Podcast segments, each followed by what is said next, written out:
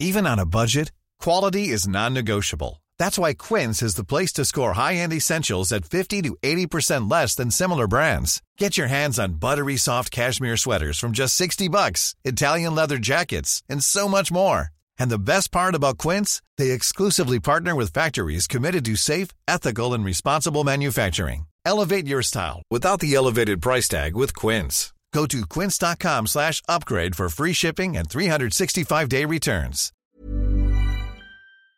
Voilà, alors aujourd'hui on va parler de deux combats. On va parler d'un premier qui est en boxe anglaise, qui est donc Fury contre Chisora. Et on va, on va parler un tout petit peu technique, mais en fait surtout je pense que ce qui va nous intéresser là, c'est vraiment de parler de ce combat au global. Et ensuite on va parler du combat qui est un de ceux qui nous excite le plus dans la carte UFC qui arrive, qui est Sergei Pavlovich contre Tai Tuivasa. Ce sont des poids lourds et le combat peut être vraiment intéressant parce que Pavlovich amène des trucs assez intéressants. Je te Mhm. propose de lancer le générique et on est parti. Let's go. Soit.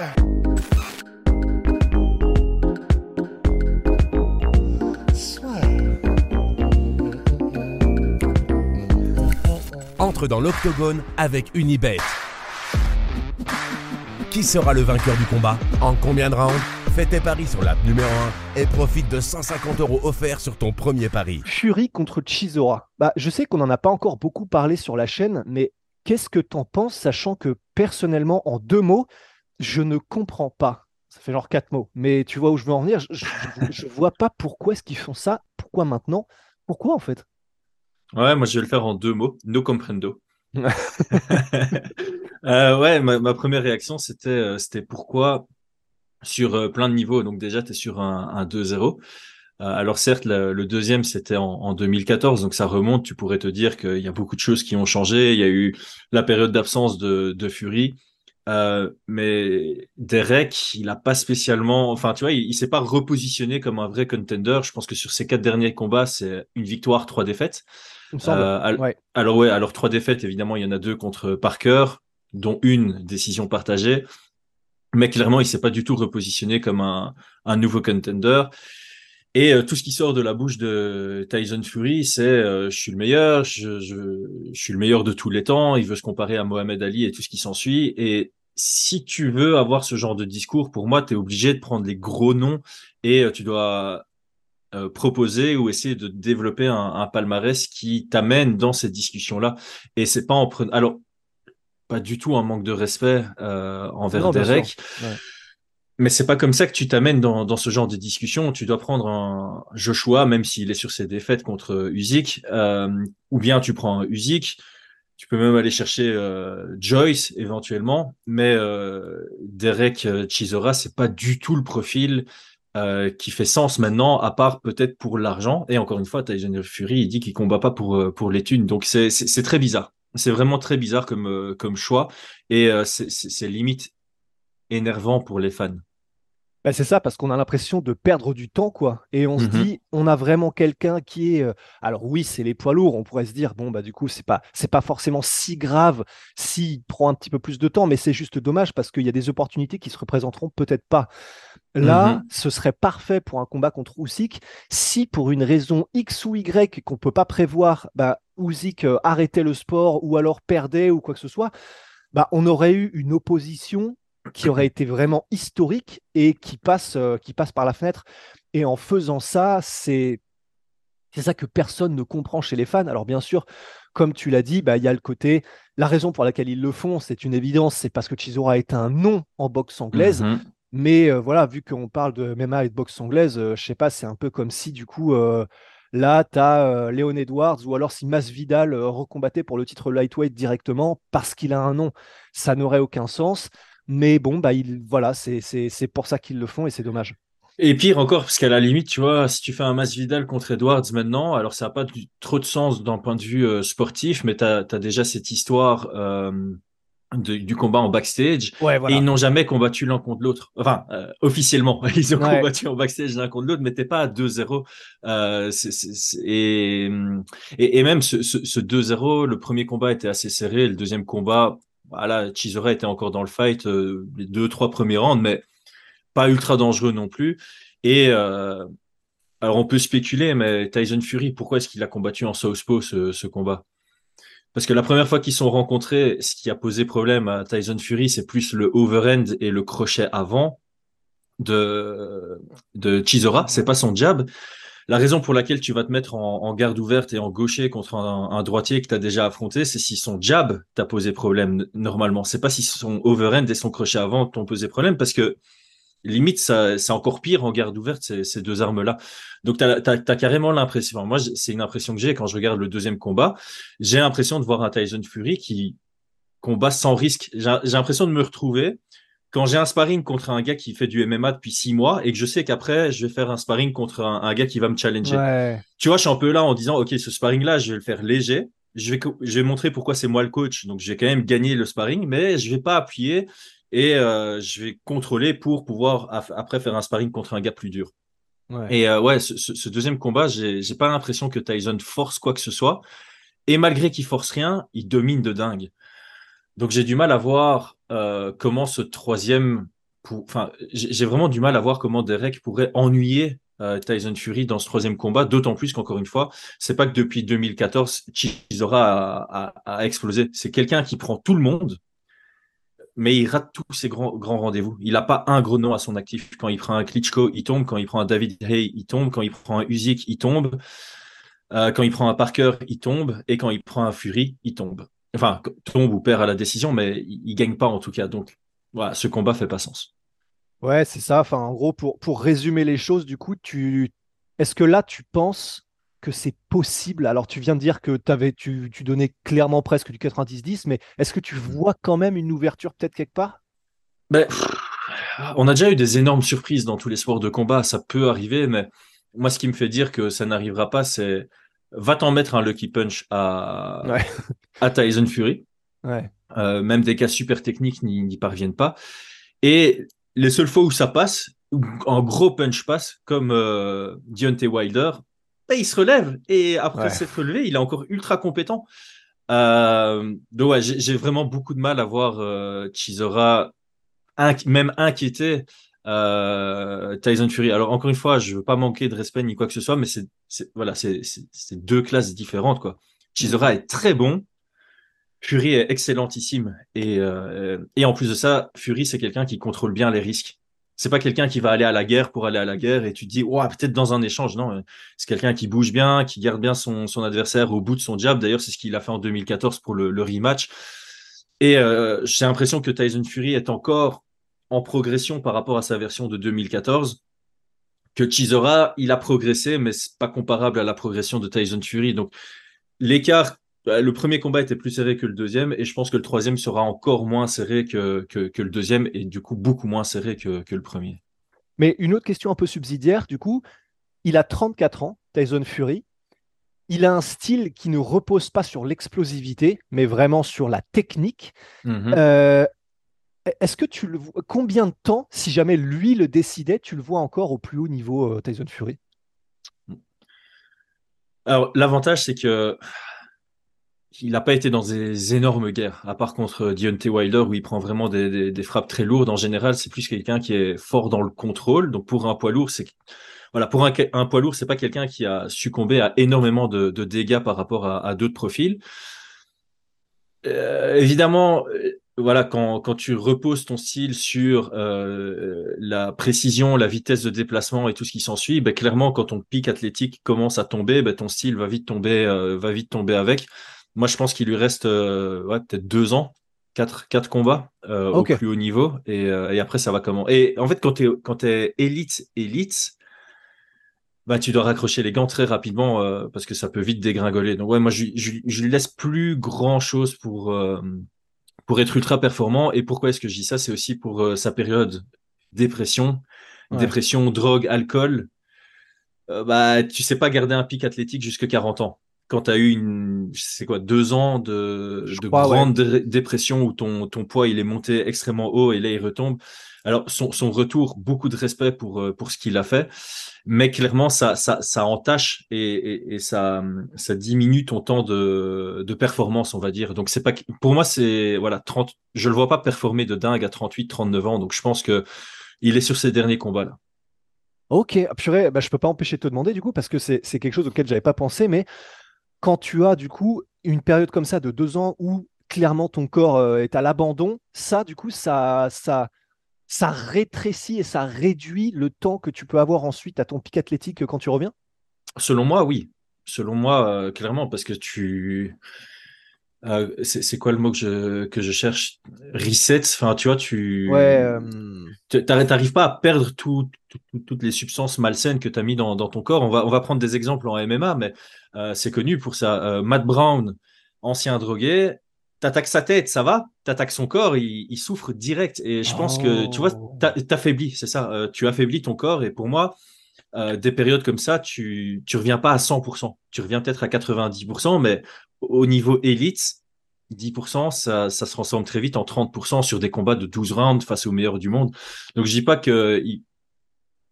Ouais, je, je pense qu'il y a des gens qui vont le rattraper d'ici deux ans. Je pense qu'il sera, il sera, il deviendra touchable, il deviendra euh, facile à battre. Et en fait, quand, quand tu es à ce niveau-là et que tu te prétends vouloir être le plus grand de tous les temps, bah tu peux pas faire une fin de carrière comme Anderson Silva. Tu peux pas euh, être le plus grand de tous les temps, prendre ta première défaite, vouloir prendre une revanche et puis partir sur une victoire, cette défaite en fin de carrière, parce que là, tu, oublies ta, ta legacy, elle est entachée de dingue.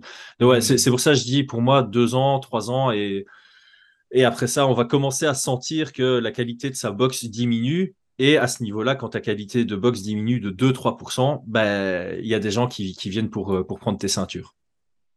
Ok, eh ben bah voilà pour euh, Fury contre Chisora, voilà un petit peu le tour qu'on pouvait en faire. Bah, maintenant, on peut passer du coup à au MMA avec Taitu Vaza contre Sergei Pavlovich.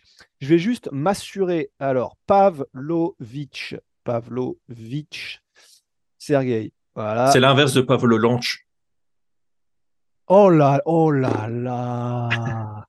Ah ouais, mais là, pour les gens comble le temps que tu fais tes, recherches, tu vois. Euh, Sergei Pavlovich. En fait, je veux juste m'assurer d'un truc, c'est la carte en question. Donc, c'est euh, Wonderboy contre Holland. voilà, c'est Wonderboy Holland. Alors, euh, la carte, du coup, c'est ça. Il y a il y a quelques combats intéressants sur la carte. Euh, donc, évidemment, Steven Wonderboy contre Kevin Holland. Euh, Barbarena contre Dos Anjos aussi, qui est un combat assez cool. Ouais. Euh, est-ce que tu connais? Ouais, voilà. Alors, Schnell, ouais. Tu connais Mathéus Nicolo? Oui, en fait, c'est pour moi c'est le mec dont personne ne parle dans une division, mais qui est dangereux pour tout le monde. Il est très technique, très complet aucun marketing autour de lui. Euh, et je pense que si tu regardes son palmarès, tu vois que c'est à chaque fois deux victoires, une défaite, deux victoires, une défaite. Et il, met à mal certains beaux profils. Ouais, mais en plus, tu as raison, il est même euh, à même plus que ça parce qu'il est à 18-2 et euh, là, mhm. il est sur 5 victoires d'affilée là. Ah ben voilà, et c'est bizarre parce que même moi je le savais pas parce qu'on on en parle tellement peu que on oublie son existence, mais il est chiant à combattre. Mais et puis pour aller dans ton sens, en fait, c'est aussi parce que il fait beaucoup de décisions euh, enfin, il y a la première partie de carrière et généralement c'est là où il y a le plus de, finition pour les combattants. Mais là, ouais, sur les 8-9 derniers combats, il y a beaucoup de décisions et c'est ça qui ne doit pas aider. Euh, mm-hmm. En plus du fait que du coup c'était en que qu'il est en flyweight, c'est ça qui ne doit pas aider. Ok, Mateusz Nicolo contre Matt Schnell. Euh, et donc ensuite, on a Vaza contre Pavlovich. Et après, parmi les combats intéressants, Hermanson contre Roman Dolidze, ça peut être un combat cool. Euh, Michael Johnson contre Mark Dekiz, ce sera un combat probablement spectaculaire. Et, voilà à peu près pour cette carte. Alors, pour, euh, on évoquera peut-être, juste comme pour se faire plaisir un petit peu, Thompson Holland hein, quand même. Oui. On n'est pas des bêtes. Mais, euh, mais voilà, un combat qui nous intéressait stylistiquement aussi, c'était ben, c'était Pavlovich contre Tai Tuivasa. Ouais. Alors, est-ce que tu peux nous faire du coup un, un rapide résumé du style de Pavlovich Parce que Vaza, finalement, on, sait à peu près ce qu'il apporte. Bah alors, euh, voilà, Pavlovich, c'est quelqu'un qu'on n'a pas beaucoup vu euh, à l'UFC parce que ça finit très souvent au, premier round. Mhm. Euh, ses débuts à l'UFC, c'était contre Overeem. Ça montre le, respect qui était donné en son nom par l'UFC. bon, Grand and Pound spectaculaire ah, Je me rappelle, je me rappelle du, je commentais le combat et en, en commentant, j'ai entendu le Overend en Grand Pound qui a touché euh, le bruit que ça a fait, c'était exceptionnel. Enfin bref, euh, Pavlovich, c'est un poids lourd qui combat de manière euh, assez particulière dans le sens où euh, tu vas le voir entreprendre le combat de manière calculée et réfléchie, où il va essayer d'imposer son jab. Il est ni grand ni petit pour la division, il a une bonne taille, donc il, sait imposer sa distance, mais quand il fait face à un, Maurice Green, tu vois, par exemple, qui est beaucoup plus grand que lui, il va savoir imposer son jab malgré la différence d'allonge par rapport à son adversaire. Et ce que j'apprécie chez lui, c'est qu'il sait très bien sélectionner les moments où il explose. Donc c'est quelqu'un qui est capable d'échanger, mais il va pas échanger bêtement. Il va rarement engager lui-même l'échange, mais par contre, il va l'accepter au moment où c'est opportun pour lui. Euh, et en fait, il, a un très bon positionnement de, pied, il a un bon footwork, et en fait, quand il y a un échange, il est toujours en position de pouvoir combiner. Euh, et alors, ce que j'apprécie énormément, énormément, c'est la variété dans ses combinaisons. Donc, dans, une, dans un échange, il va envoyer des crochets, des uppercuts, des overhand et des coups en ligne. Donc, ça vient sous tous les angles. Euh, défensivement, c'est très compliqué de faire face à quelqu'un comme Pavlovic mhm. parce que tu sais pas où défendre. Tu défends dans l'axe, ça vient sur le côté, tu défends sur le côté, ça vient dans l'axe, tu défends plutôt le overhand, c'est un uppercut qui va arriver. Donc il a cette faculté de combiner et sur sa combinaison, toutes les frappes vont venir d'angles différents.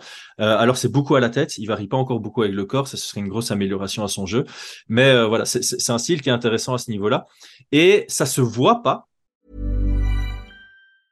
When you're ready to pop the question, the last thing you want to do is second guess the ring. At Bluenile.com, you can design a one of a kind ring with the ease and convenience of shopping online. Choose your diamond and setting. When you find the one, you'll get it delivered right to your door. Go to Bluenile.com and use promo code LISTEN to get $50 off your purchase of $500 or more. That's code LISTEN at Bluenile.com for $50 off your purchase. Bluenile.com code LISTEN. Parce que c'est pas quelqu'un qui surengage, c'est pas quelqu'un qui a un physique de malade, mais tu sens que quand, euh, quand son overhand ou quand son uppercut contre euh, euh, ouais, quand ça touche, ça envoie au tapis.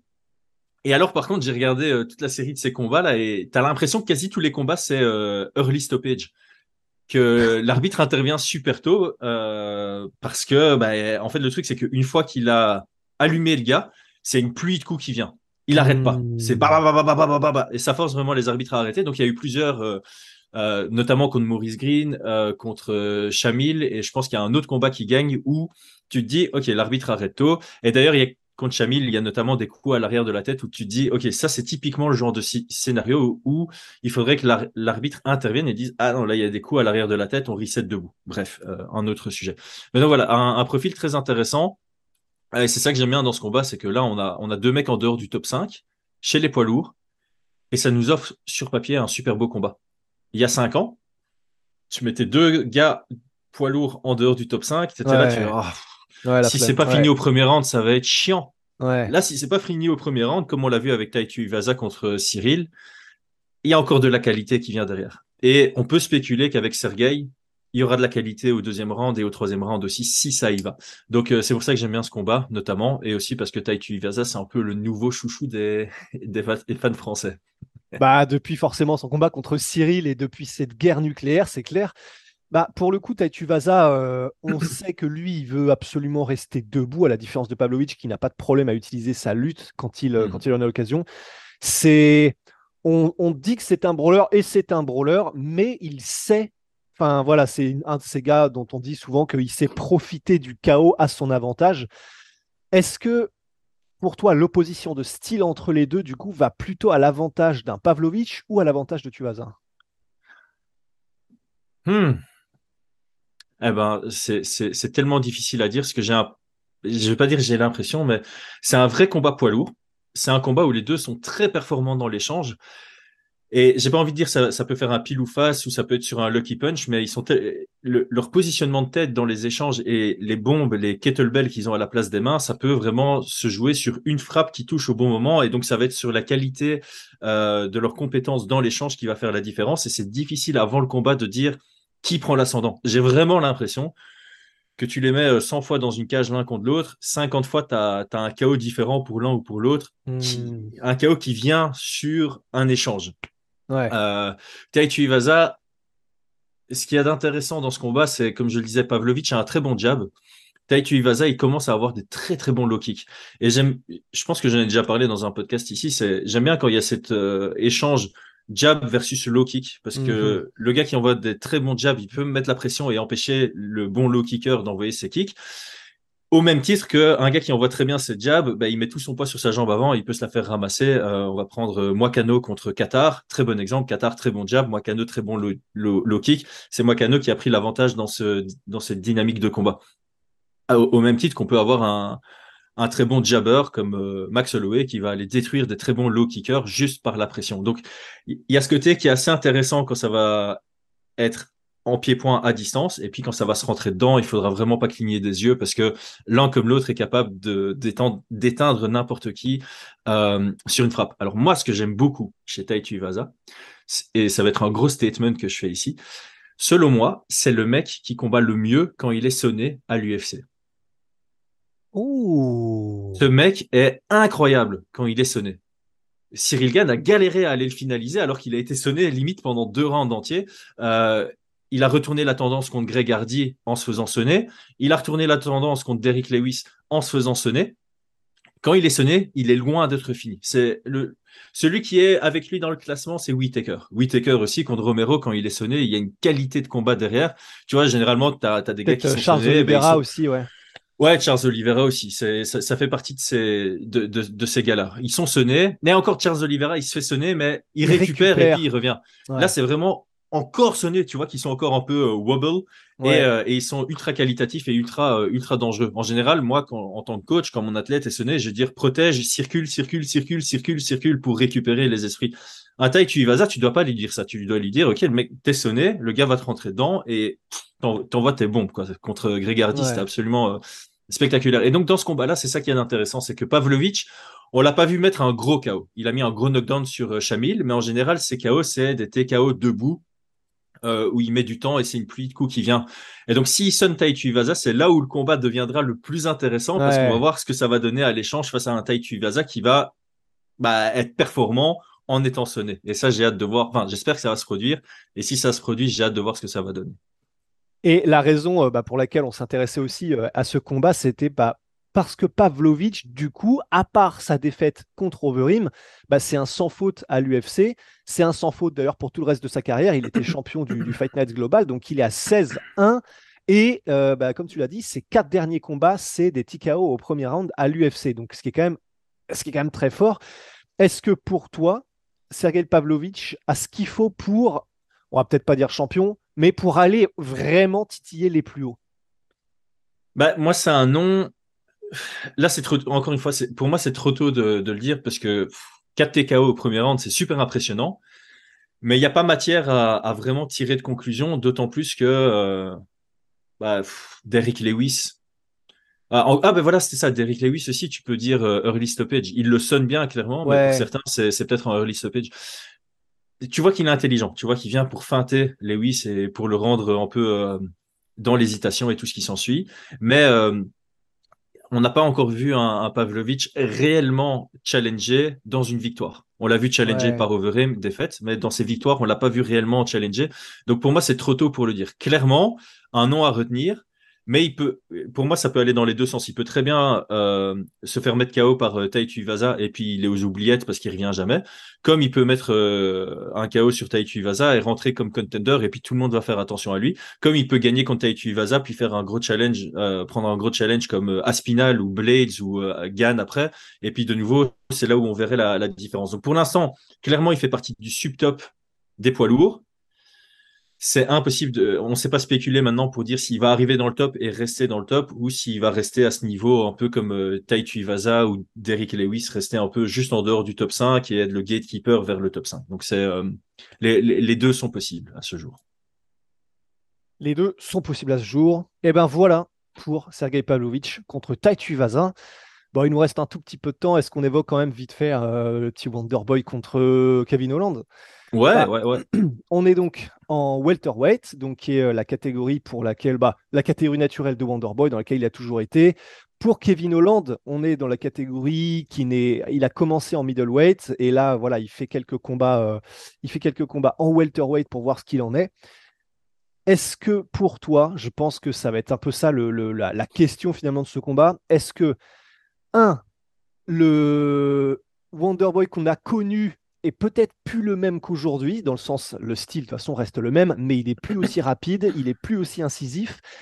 Est-ce que un gars comme Kevin Holland, qui est très bon debout, imprévisible, extrêmement divers, et tu as presque l'impression que c'est de l'aléatoire dans ses attaques en striking, est-ce que là, on peut avoir un passage de flambeau? Je pense que c'est même pas le bon terme, parce que ça fait un moment qu'on voit que Wonderboy est un petit peu moins dans le coup.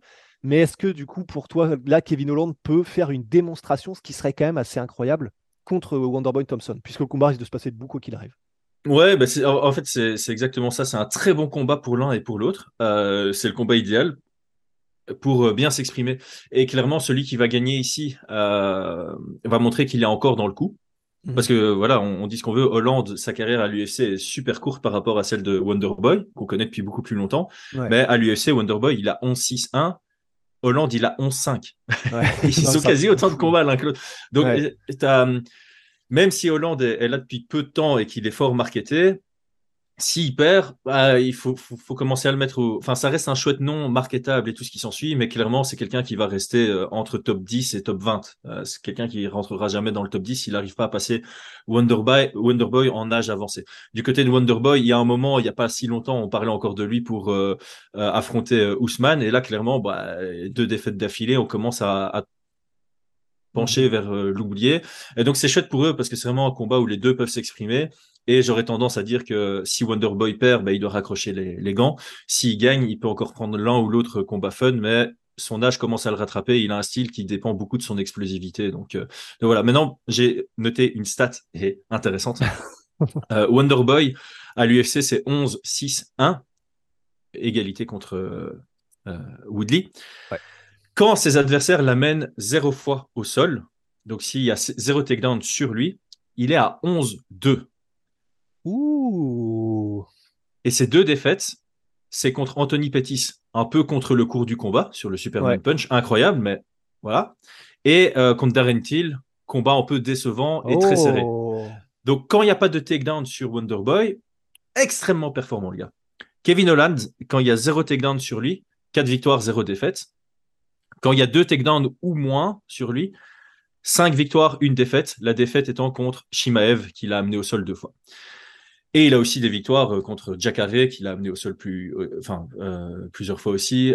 donc, il a aussi des victoires quand on l'amène beaucoup de fois au sol. Mais généralement, c'est ça, la, entre victoire et défaite chez les deux, c'est le facteur est-ce qu'on m'amène au sol ou pas? Et c'est pour ça que ce combat est très chouette pour l'un comme pour l'autre, parce que soit ça reste debout, et donc on va avoir le, absolument le meilleur des deux, et donc ça va être un très chouette combat. Soit il y en a un qui va venir en mode ultra stratège et qui aura fait la même analyse que moi ici en disant, OK, ben, pour m'assurer ou me mettre plus de chances de victoire, je vais devoir lutter. Euh, Kevin Holland a l'air d'être plutôt une tête brûlée, donc je ne le vois pas le faire. Euh, peut-être que c'est dans le back pocket, euh, peut-être que c'est dans la poche arrière de, de Wonderboy de venir grappler, chercher le grappling contre Kevin Holland. On, verra. Je pense, vraiment que ça va rester debout et qu'on va vraiment avoir le, meilleur des deux. En plus, c'est sympa parce qu'en termes de distance, Kevin Holland est performant à la distance de. Wonderboy, Wonderboy a besoin d'espace derrière lui, il utilise très bien ses kicks. Et euh, Kevin Holland, il, n'a pas des bras, il a des jambes, donc c'est un peu une distance. ça va prendre à distance de kick, sauf que les kicks de, de Holland, ça va être la longueur de ses bras. Donc ça va être, ça va être un chouette combat, ça va être intéressant. Toi, tu, tu, vois, parce que j'ai même pas souvenir d'avoir vu Wonderboy aller pour un takedown dans un seul combat. Je crois que c'est comme Adesanya où le premier c'était Pereira, tu sais, là je. Réactif. Euh, enfin, en contre, contre Ellenberger, je pense qu'il en score un. oh, euh... Mais ouais, ouais. C'est pour dire à quel point euh, c'est une, une, étoile filante, quoi, de voir un takedown de Wonderboy. Ouais, je pense quand il se fait sonner contre Woodley, euh, je pense qu'il choue. Bah, ah ouais, il doit. Fois, c'est situationnel, mais euh, en, proactivement, je pense, je, je le vois pas shooter sur des sur des, des takedowns. À l'inverse de Kevin Holland, qui euh, dans son premier combat à l'UFC, je pense qu'il en score 5 des takedowns. Donc euh. ouais, après c'est un peu toujours, ouais, c'est ça. C'est s'il y en a un qui peut-être pourrait en faire un peu plus, ce serait Holland parce qu'il est il est un peu plus pas, pas... il a développé son grappling à mort depuis ses défaites à cause de la lutte. Donc, il a développé sa lutte et son grappling. Ouais. Peut-être, mais là, j'ai l'impression qu'ils vont tous les deux vouloir s'affronter en pied-point. Ouais, ne serait-ce que juste, par exemple, parce que Hollande, je pense que, enfin, c'est même pas, je pense, il le dit, il en a marre de combattre des lutteurs, il en a marre d'avoir des combats. C'est un peu comme Pat Barry à l'époque où je me souviens, il était en mode, ouais, ouais, c'est du MMA, mais allez, allez, venez, on est debout là, sérieux. bah, là, t'as un peu pareil avec Hollande, il est en mode, bon, bah, enfin, du coup, j'ai quelqu'un avec lequel je vais pouvoir jouer un peu debout.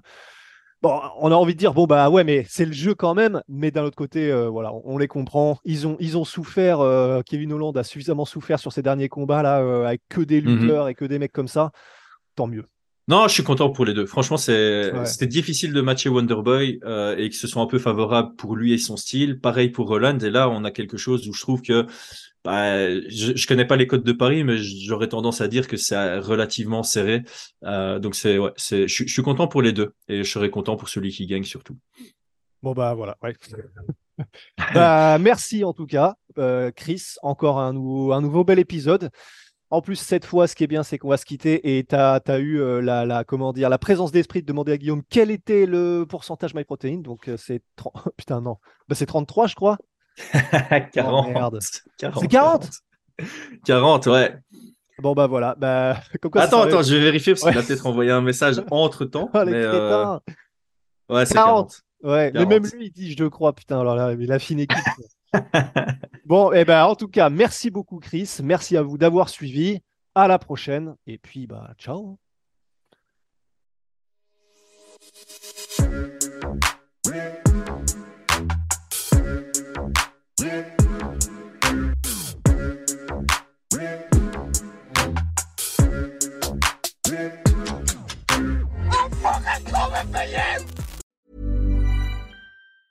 Hey, it's Danny Pellegrino from Everything Iconic. Ready to upgrade your style game without blowing your budget? Check out Quince. They've got all the good stuff shirts and polos, activewear, and fine leather goods, all at 50 to 80% less than other high end brands. And the best part? They're all about safe, ethical, and responsible manufacturing. Get that luxury vibe without the luxury price tag. Hit up quince.com slash upgrade for free shipping and 365 day returns on your next order. That's quince.com slash upgrade. Et voilà, c'est la fin de votre épisode du podcast La Sœur. Si ça vous a plu, n'hésitez pas à nous mettre les 5 étoiles sur Apple Podcast ou sur Spotify. Vous pouvez aussi nous laisser un petit commentaire, ça nous aidera beaucoup. Et si vous voulez aller plus loin avec nous, vous tapez La Sueur sur toutes les plateformes ou sur les réseaux sociaux, vous nous trouverez. Et là, vous nous écoutez très certainement en audio. On est aussi en vidéo sur YouTube, mais également sur Snapchat. Là encore, vous tapez la sueur et on sera là. Merci de votre fidélité et à très vite pour de nouvelles aventures.